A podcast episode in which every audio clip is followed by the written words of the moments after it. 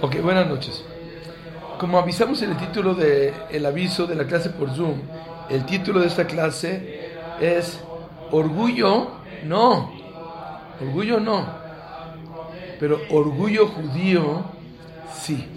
Todos sabemos que el orgullo es una cualidad muy mala. Hasta tanto dicen Hajamim de que una persona que es orgullosa, ¿qué dice Boreolam? ¿Qué dice Hashem sobre esa persona? En Ani Beu Yeholim Ladur Beyahan. No podemos vivir él y yo juntos. Entonces, ¿quién tiene prioridad? Hashem. El orgulloso es, es insoportable, detestable para Boreolam. Para Hashem. No soporta el orgullo. Ahora, que Hashem ilumine para poder transmitir el tema que quiero hablar. En la perashá de la semana es para Shadbo. En esta perashá, la Torah ya nos cuenta cómo Hashem le manda a Paró las últimas tres plagas. Una señal a esto es el mismo nombre de la perashá. ¿Cómo se llama? Bo el Paró, ven con Paró. ¿Cómo se escribe Bo? Bet Aleph. Bet suma 2 y Aleph suma 1. En total es 3 para aludiendo de que en esta perashá hay tres makot. Es una simbología. Entonces así cuenta la Torah que las últimas tres makot aquí van a aparecer.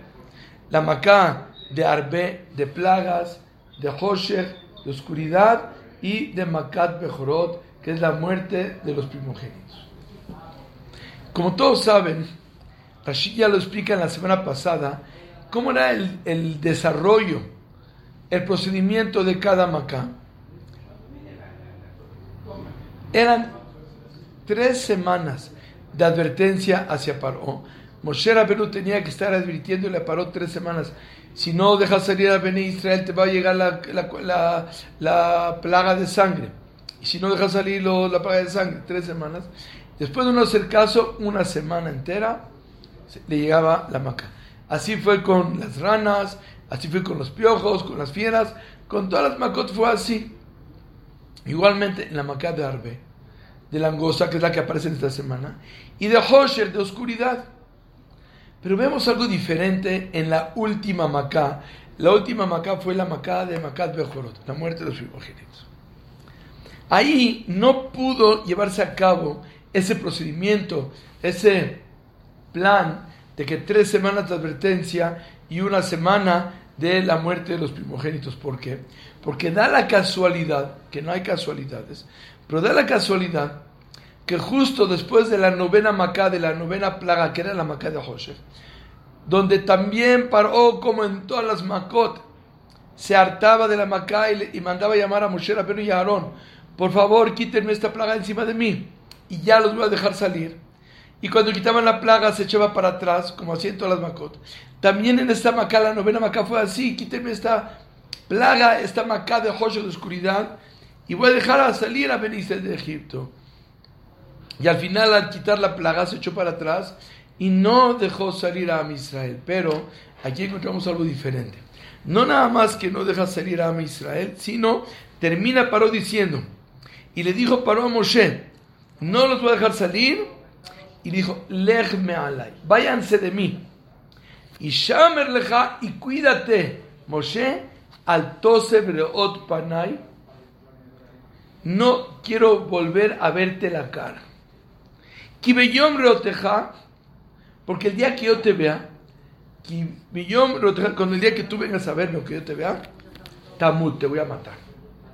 O sea que aquí Paró le puso un ultimátum a Moshe que ya era insoportable y no quería verlo más. La pregunta si es así, ¿cómo se va a llevar a cabo la décima Macá? No se puede dar una Macá sin advertencia, la plaga de muerte primogénito si no advertía. ¿Cómo va a advertir? Tenía Moshe que irse, luego regresar y estarle advirtiendo durante tres semanas. Sin embargo, explican Jajamín que Borola, al ver eso, claro que Hashem lo sabía, ¿qué tuvo que hacer?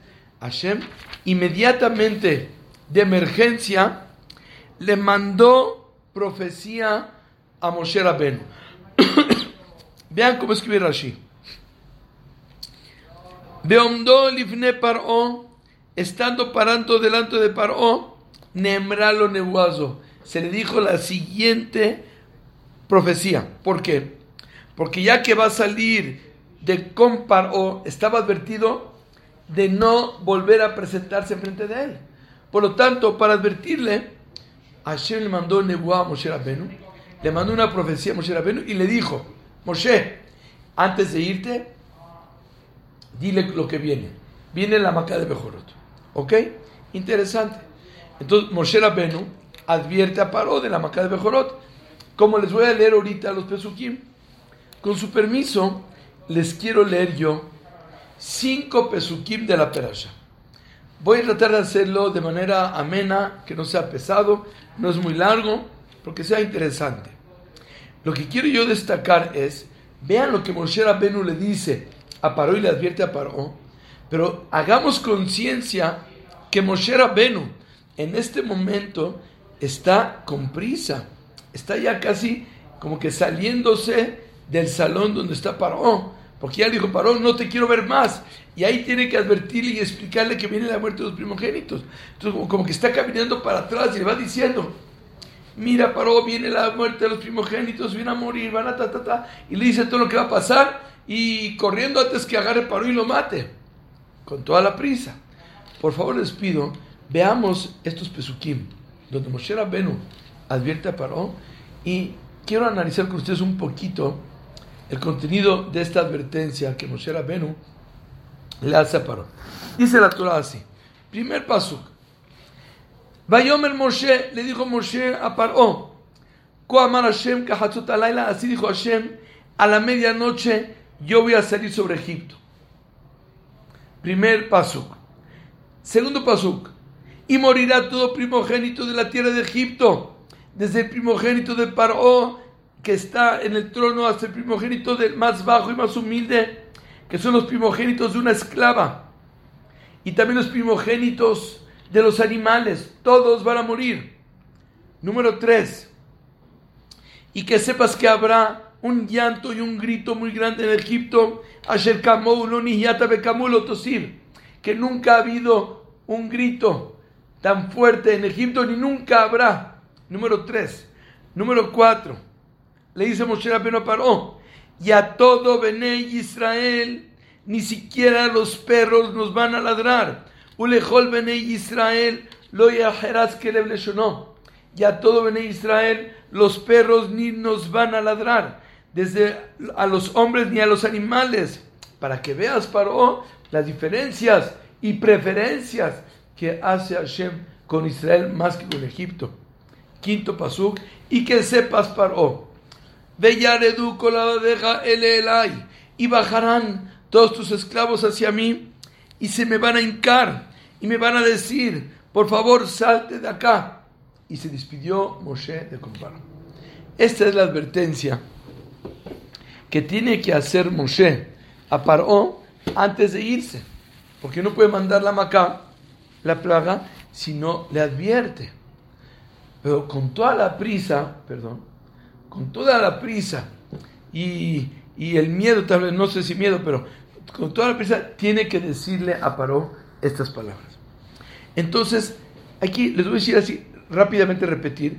Le dijo Moshe a Paró a la medianoche, va a haber muerte eh, a la medianoche, va a venir Hashem de Egipto, va a matar a todos los primogénitos, desde el más grande hasta el más chico y hasta de los animales, y va a haber un llanto muy grande en Egipto que nunca ha habido ni nunca habrá, y los perros ni siquiera nos van a ladrar para que vean las diferencias que hace Hashem entre Israel y Egipto, y nos van a rogar ustedes a nosotros que nos vayamos de acá. La verdad, yo entiendo muy bien Entiendo por qué Hashem tuvo que mandarle profecía en ese momento. Y Moshe Rabbeinu la captó rápido y se la transmitió a Paró. Pero hay algo que me llama la atención. Moshe, estás con toda la prisa. Es importante decirle a Paró que ahí viene Macat Bejorot, la muerte de los primogénitos. Y lo duro que va a ser, lo intenso que va a ser. Todos los primogénitos van a morir, van a morir hasta los animales. Va a haber un llanto muy grande y te, van a robar que te salgas. Pero ¿qué tiene Moshe que decirle a Paró en ese momento? Ulejol bene Israel lo Y a Bené Israel, ni los perros nos van a ladrar. Tanta prisa, tan importante, Moshe, decir eso, tan importante. Hagan de cuenta, por ejemplo, que, que una persona lo aleno está en una audiencia en la corte y de repente le dan la oportunidad de poder avisarle a su esposa que está detenido y está en una audiencia y dice, oye, mira, eh, está aquí, estoy haciendo aquí, me, lo detuvieron por este asunto, llámale a un abogado, ¿eh? y por favor, hazme de cenar huevos y pan con queso. Y, sigue hablando y cuelga. ¿Qué necesidad, por favor? Ok, si hay que avisarle a Paró que va a haber muerte, muerte de primogénitos, lo duro que va a ser, que todos van a morir, su propio hijo va a morir, va a haber un llanto muy grande, nos vas a rogar que nos vayamos. Pero ¿qué importa? Y a nosotros ni los perros nos van a ladrar, por favor, y eso que me importa. Tanta urgencia tienes que decir eso. Es una pregunta interesante, ¿no? Pero vean, por favor, la respuesta creo que es más interesante, o por lo menos más importante. Claro que era muy importante para Moshe destacar y resaltar también ese detalle que a nosotros los Bene Israel ni siquiera los perros nos van a ladrar, ni a, ni a la gente de Israel, ni a los animales de Israel, para que vean las diferencias que hace Hashem entre el pueblo de Israel y los egipcios. ¿Sabes por qué? Porque dice el Midrash que parte de lo que pretendía Paró con Am Israel no era solamente matarlos y detener su, su eh, índice de natalidad porque estaban extendiendo y abarcando todo Egipto. También quería acabar con emocionalmente con ese pueblo de manera de que pueda liquidarlos lo más que se pueda y, y destruirlos lo más que se pueda.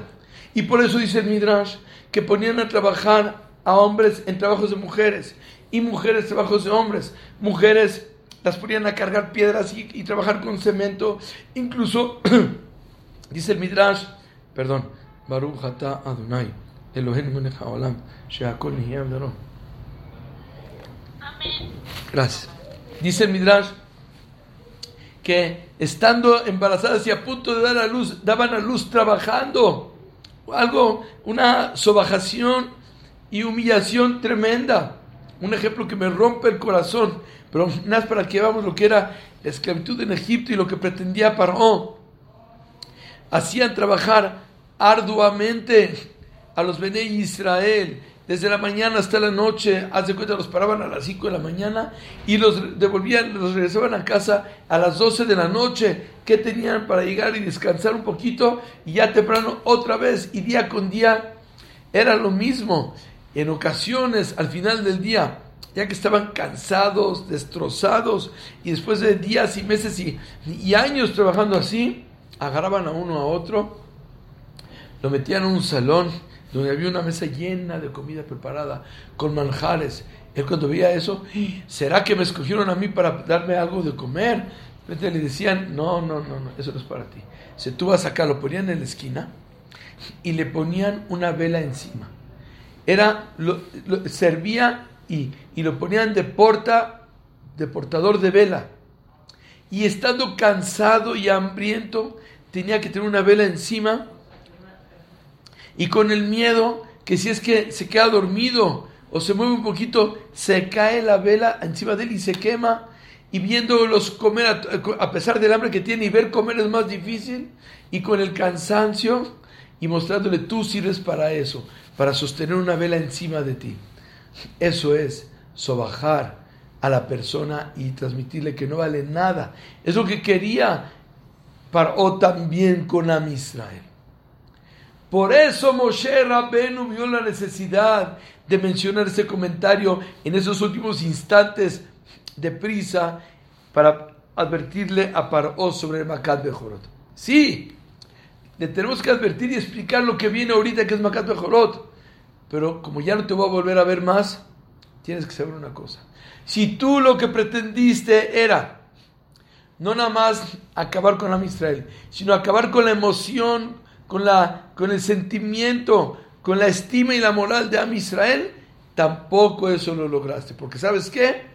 No nada más que nos vamos a salvar, sino vamos a salir con cabo de este lugar. De manera que ni siquiera los perros nos van a ladrar.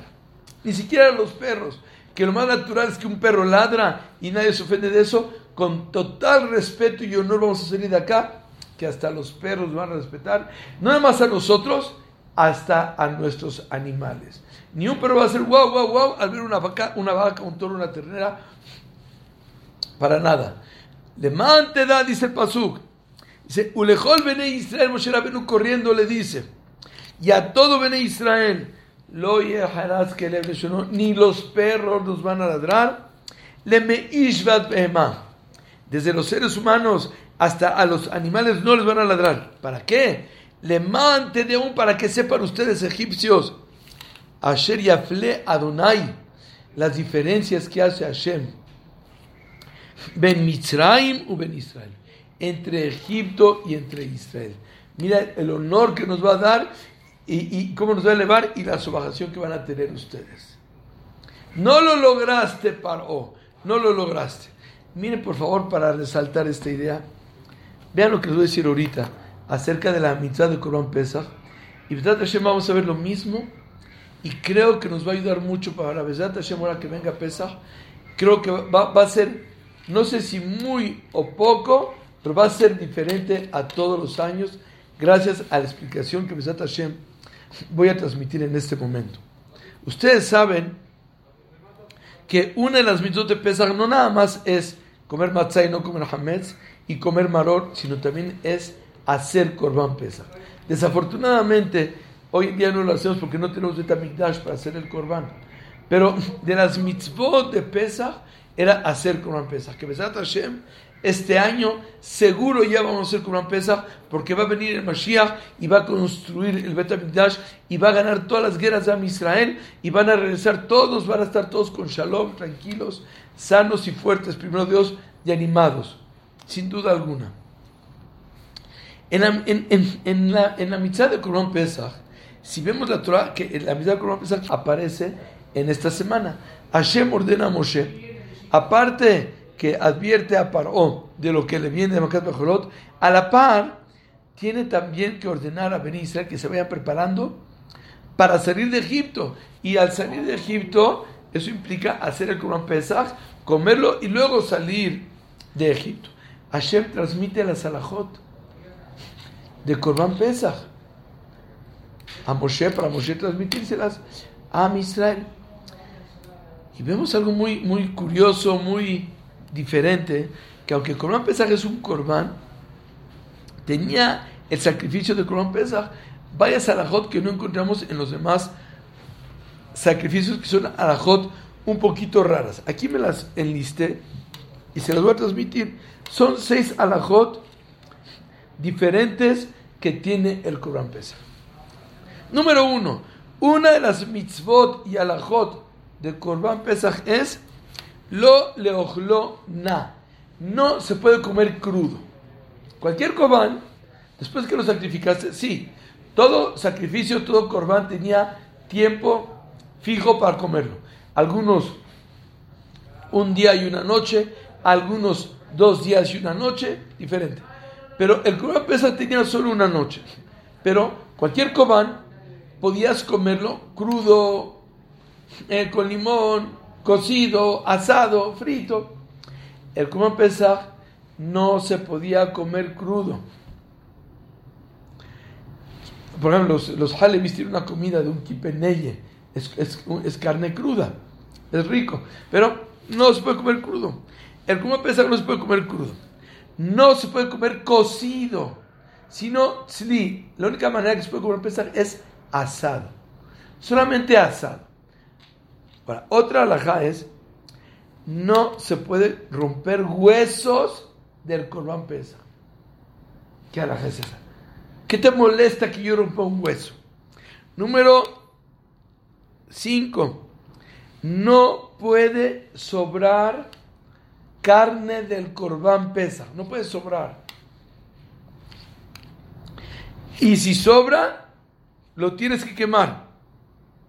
Y número 6, otra alajá, no, una vez que ya estás en la casa comiendo el Corban Pesach, no puedes sacar una pieza de carne del Corban Pesach afuera de la casa.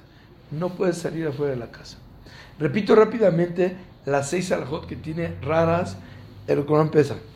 O podemos llamarle siete. Número uno, no se puede comer crudo. Número dos, no se puede comer cocido. Número tres, hay que comerlo asado. Número cuatro, no puede sobrar de la carne del Corban Pesa. Y si es que sobró, hay que quemarla. Número, ya me revolví. Número seis, eh, no se puede romper un hueso. Y número siete o seis, no se puede sacar eh, Corban Pesach afuera de la casa. repito rápidamente para que quede ordenado.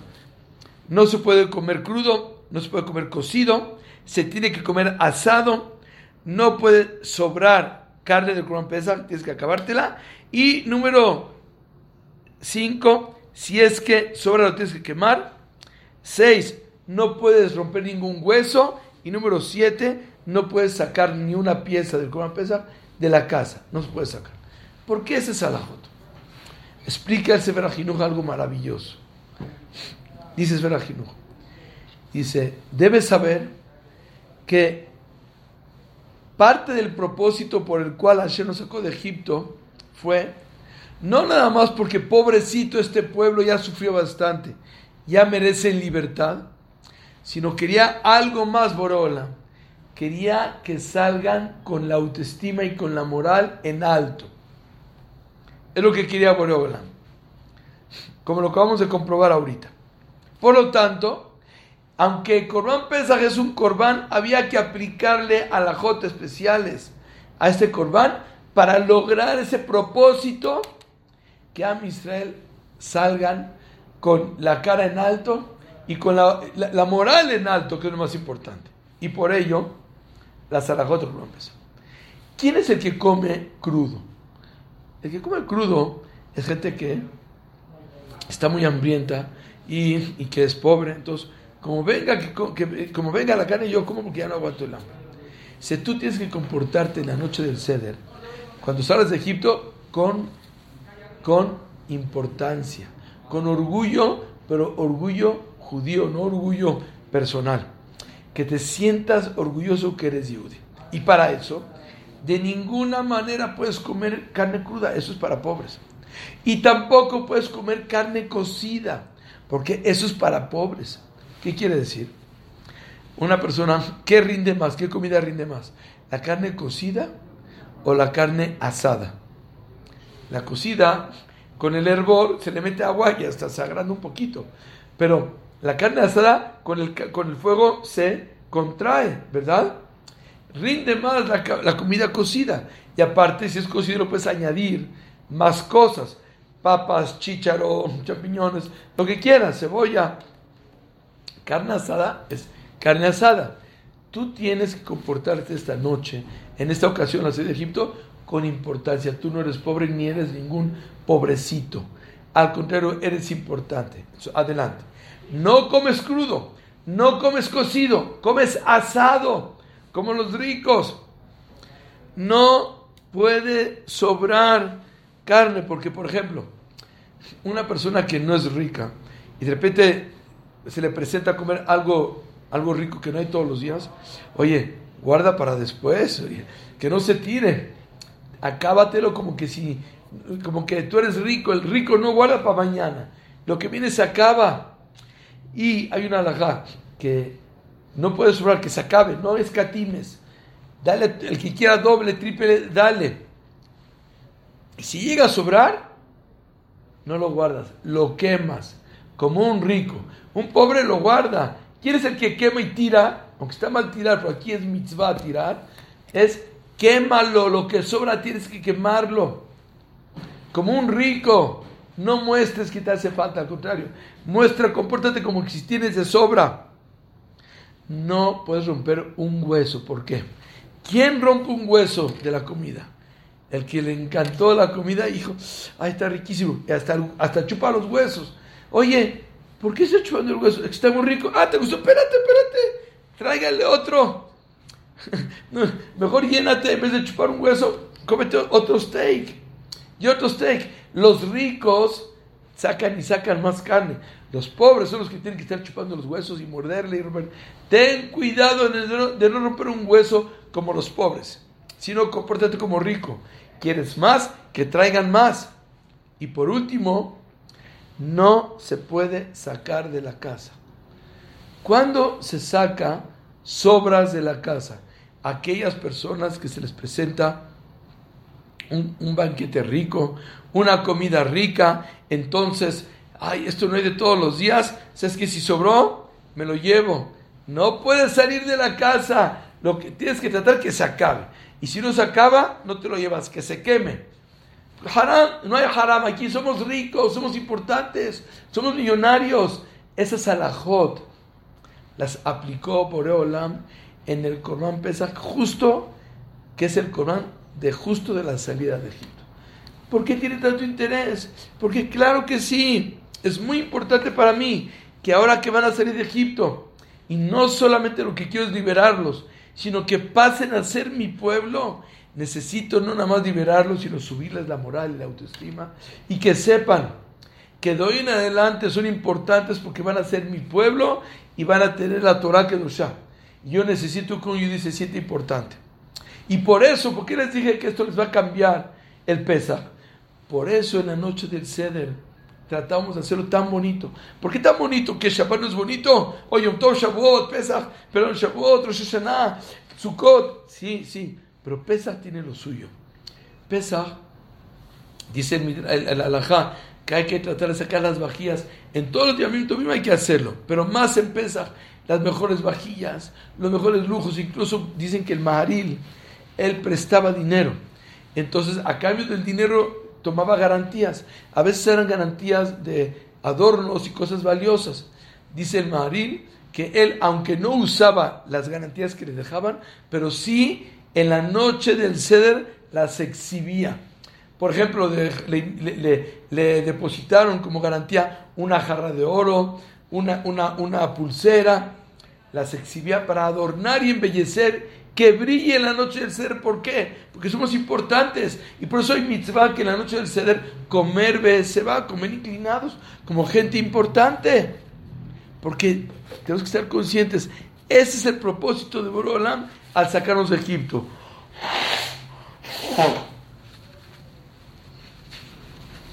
No nada más liberarnos y que no suframos, sino que nos sientamos importantes importancia de judaísmo, importancia yudí. Es lo que vemos claramente. Por eso la salajot de Corban Pesach. Y por eso es que Moshe Rabbenu, ¿sabe qué dice la alajá? Así está el Kafahaim. Está prohibido ser orgulloso. Como dijimos al principio de la clase. No se puede orgullecer, es, una, es el asco de Borona una persona que es orgullosa. Pero en la noche del Seder hay que comportarse con serará. ¿Qué serará? Con directriz, con, eh, o sea, como mandando. Y dice incluso el Kafahaim, el comportamiento de orgullo y de directriz con el que se comporta el Yudí la noche de, de tiene la segula, ese comportamiento, de perdonar todo el comportamiento de orgullo que tuvo todo el año. Mira nada más, ese comportamiento de orgullo adecuado perdona el comportamiento de orgullo inadecuado de todo el año. Obviamente que está que no se puede que una persona todo el año se comporte con orgullo pensando que en la noche del ceder también se va a comportar con orgullo y va a ser perdonado porque eso ya es con intención y ahí sí no tiene perdón. ¿De acuerdo? Pero vemos de nuevo el concepto que Hashem quiere, no nomás ya pobrecitos, ya sufrieron mucho, salgan. No, necesito que se sientan importantes, que, que sepan que son importantes. Más que que se sientan, que sepan que son importantes. Y por eso, Boreolam le tiene tanto coraje a Amalek? ¿Saben por qué? Aparentemente no se entiende. ¿Por qué Hashem está tan en contra con Amalek? Jazito, pobrecito Amalek. ¿Por qué dice la Torah? Borre el nombre de Amalek, no lo olvides. En toda la faz de la tierra no quiero que, que exista Amalekim ni recuerdo de Amalekim. ¿Por qué? Porque peleó con Amisrael. Que Amalek fue el único que peleó con Amisrael. También eh, los Amonim, perdón, Sihon, oh, Kenaanim, en Israel, cuando conquistamos los siete pueblos y durante toda la historia, ¿por qué se agarró Hashem con tanto coraje contra Amalek? ¿Sabes por qué? Porque Amalek fue el primer pueblo, el descarado y atrevido e insolente que se atrevió a pelear contra Israel. ¿Por qué? Cuando salimos de Egipto, todos los pueblos nos tenían miedo. Shameó a mí Yirgazun. Escuchaban los pueblos lo que pasó y salimos de Egipto. Yirgazun. Se estremecían y temblaban. Todos tenían miedo. Llegó Amalek, aunque perdió la guerra, pero se metió con nosotros. Entonces mostró, ahí está, todos tenían miedo de meterse con nosotros porque somos un pueblo importante, protegido por Hashem. Agarró a Malek, se metió con nosotros. Ganamos la guerra, pero mostró, ahí está, no pasa. Se puede uno atrever a pelear contra este pueblo, no, pasa nada. y, qué causó? Que mismo a nosotros nos enfrió. Nos sentíamos importantes. Y ahora Malek causó que no nos sentimos tan importantes. ¿Saben qué quiere decir? Que hasta el día de hoy si es que hay una guerra, ha habido una guerra durante toda la historia contra Israel, ya sea una guerra general o algo particular con una persona, es culpa de Amalek. ¿Por qué? Puede ser que si Amalek nos hubiera metido con nosotros al salir nosotros de Egipto, tal vez hasta el día de hoy nadie se hubiera todavía atrevido a meterse con nosotros y seguiríamos sintiéndonos igual de importantes. Y de una cosa, no solamente afectó a Amalek, ¿En qué? En que los pueblos ya se meten con nosotros ya no nos ven con tanta importancia, sino mismos nosotros ya no nos sentimos tan importantes. Y entonces, ¿saben qué va a pasar? Ya no te sientes como muy vanagloriado o tan suertudo. Ah, soy judí. ah, soy judí a veces a causa de Amalek. Boreolam, entonces quiero explicar lo siguiente. Moshe Rabbenu advierte a Paró, vamos a salir de Egipto. Y que sepas que no lograste acabar con nuestra moral. Al contrario, vamos a salir con mucho honor, mucho cabot. Las mitos de Corban Pesach transmiten, inculcan, tú, Judith, tienes que comportarte con cabod. Eh, lo mismo vemos en la mitzvah de la venganza contra Malek, porque te tocó tu honor judío. ¿Por qué ese honor judío? Puesto que estamos a punto de recibir la Torah. 49 días después de salir de Egipto, necesita Boreolam, necesita Hashem, que tú te sientas importante. Importante que, que, te sientas orgulloso de ser judío. ¿Por qué? Porque eso es lo que se requiere indispensable para cumplir la Torah Kedoshá. La Torah Kedoshá no es un criterio humano y no todo lleva a la lógica humana. Es diferente, requiere de sacrificio de misirut nefesh, no de sufrimiento, de sacrificio. el, sacrificio es algo positivo. Para poder lograrlo hay que tener la moral bien en alto y sentirte que por ser judío es una suerte y no un problema o un cargo. Es lo que necesita Boreolam al entregar la Torah. Necesito que te sientas orgulloso de ser Yodi. Y miren esto. Si una persona, miren nada más, creo que tal vez es profundo, pero cuánto es verdadero y cuánto atañe esto a cada uno y uno de nosotros. Si una persona, cualquier pecado que haga o cualquier mitzvah que no la cumpla bien, le llega a pasar, es falta de autoestima judía falta de orgullo judío. No hay que ser orgulloso, es muy malo ser orgulloso, pero el orgullo judío es obligatorio. Si una persona se atreve, por ejemplo, a hablar Shonara, por ejemplo, es porque no se valora. Oye, ¿qué pasó? Ahora. ¿Cómo? Ya, no nada más por la prohibición y el castigo que tiene hablar de Shonara, sino lo, bajo. ¿Cómo te atreves a hablar Shonara? Eso es que me dice, si tú hablas Shonara, esto me enseña que tú no sabes lo que es ser un yudí. Porque un yudí que habla Shonara es catastrófico en el cielo. Y una persona que se abstiene de hablar Shonara es la gran maravilla. ¿Cuánto alegra sobre el que habla Shonara? Le, dice, oye, ¿por qué hablaste? Si no hubieras hablado, ¿sabes cuánto Hashem se hubiera alegrado? ¿A poco? ¿A poco yo? Por no hablar Shonara alegro tanto, Brola. No, te has equivocado, no puede ser. No te aprecias, no sabes lo que eres. Una verajá, dices verajá, claro, pero ¿cómo dices verajá? Con prisa. Si dices verajá con prisa es porque no sabes lo que eres. Si supieras lo que causa una verajá en el cielo, dirías, te pondrías talit y tefilín, o te, te, vestirías de Shabbat para decir una verajá. Solo que no sabemos. Y así es en cada cosa. Si una persona, por ejemplo, llega a Shabbat corriendo, ya no hablemos de gente que no cuida Shabbat, aunque la gran mayoría de la gente que no cuida Shabbat es porque es ignorancia. Pero una persona que llega tarde a Shabbat, corriendo, si supieras lo grandioso que es Shabbat, el zehut que es tener Shabbat.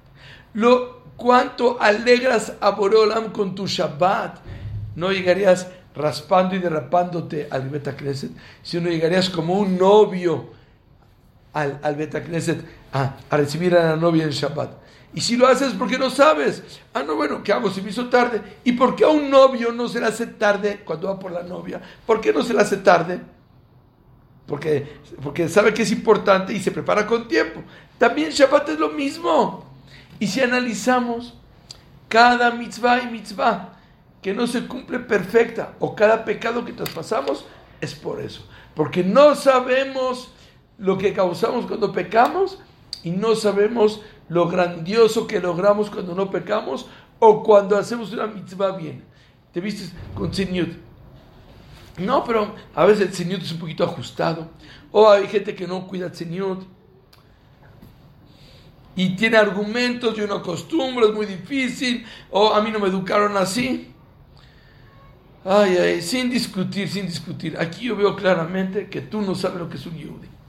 No sabes, pero ahí te discuten. Di lo que quieras. Ya me doy cuenta. No sabes lo que es un yudi. Porque si supiera, si yo te subiría al cielo un instante y verías lo que gana un yudi con el Señor, te vestirías con tziniut día y noche toda la vida con el mejor tziniut. No te aprecias. Y es lo que necesita Boreolam de nosotros.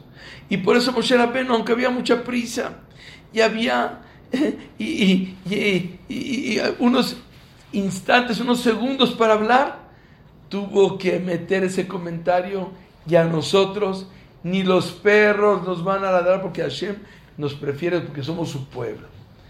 Esto nos enseña, eres Yudí. Tenemos que aprender que existe el concepto básico e indispensable de orgullo judío. Y para, ya expliqué que es muy importante, y para poder adquirirlo se necesita de reflexión, de pensar. Pero no me refiero a que te metas a un cuarto y te encierres y pienses y reflexiones, no es necesario. Tan solo Trata de pensar y desarrollar cuando sea. Ahorita después de escuchar la clase, vas en el camino, en el coche manejando, o estás cocinando, y de repente, mira nada más, la suerte y la, la, gloria que es el Yudí. Y, y, y, estar alimentando esta idea toda la vida. Y eso va a ayudar a que podamos, podamos anteponernos a cualquier dificultad para cumplir una mitzvah o para prevenirnos de cualquier a verá. Pero eso es lo grandioso que es y lo necesario que es orgullo judío. Piensa un poquito. ¿Qué satisfacción le hacemos a Boreolam con nuestras mitzvot? Eso automáticamente te va a ayudar a, a, a, si te da flojera, te quita la flojera.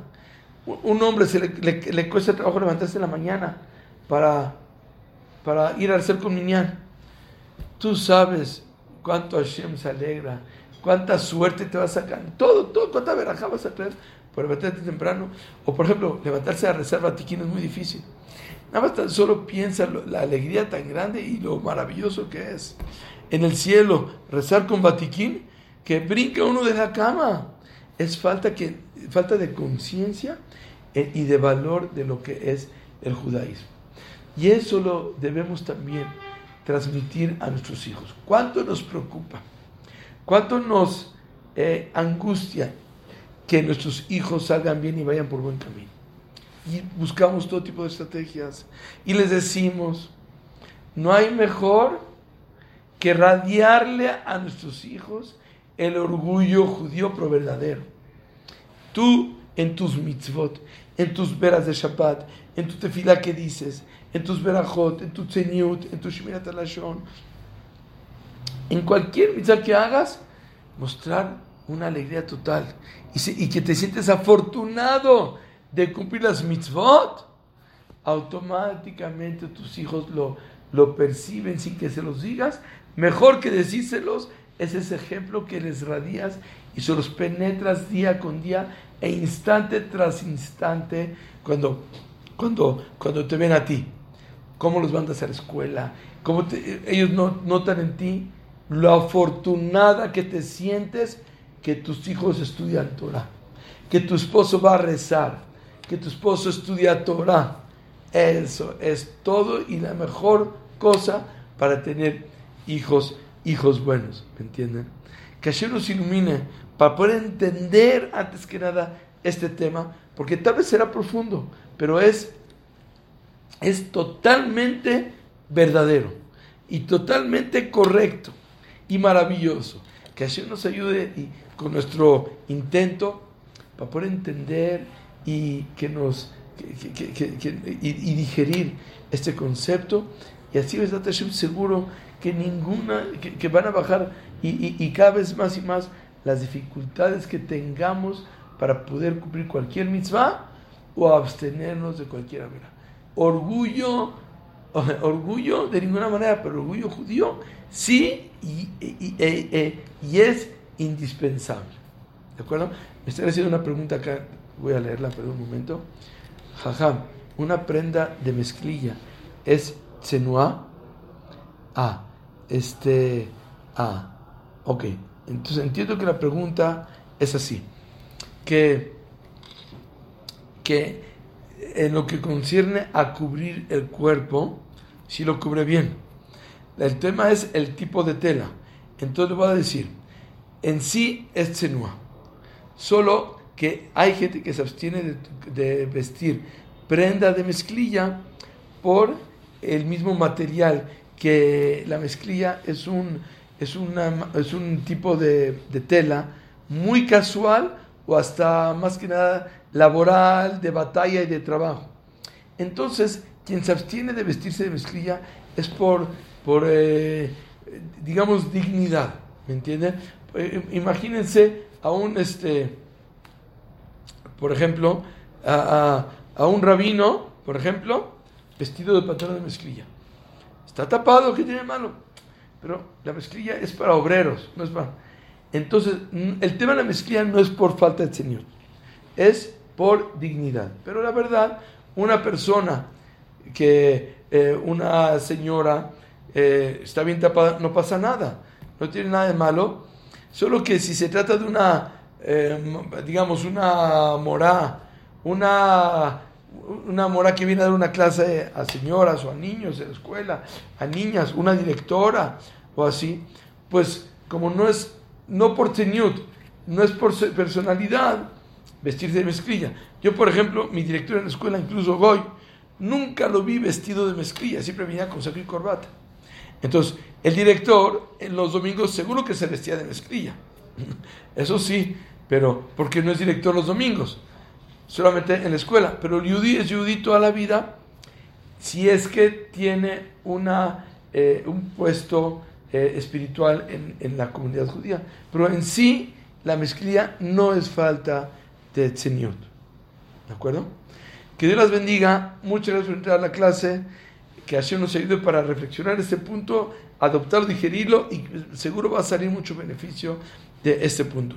Shabbat Shalom, les mando la clase por los grupos de WhatsApp y Beline, nos vemos el lunes a las siete y media para la clase de Arajot. Hasta luego, buenas noches. Gracias. Gracias. Buenas noches, buenas noches. Shabbat Shalom, buenas noches.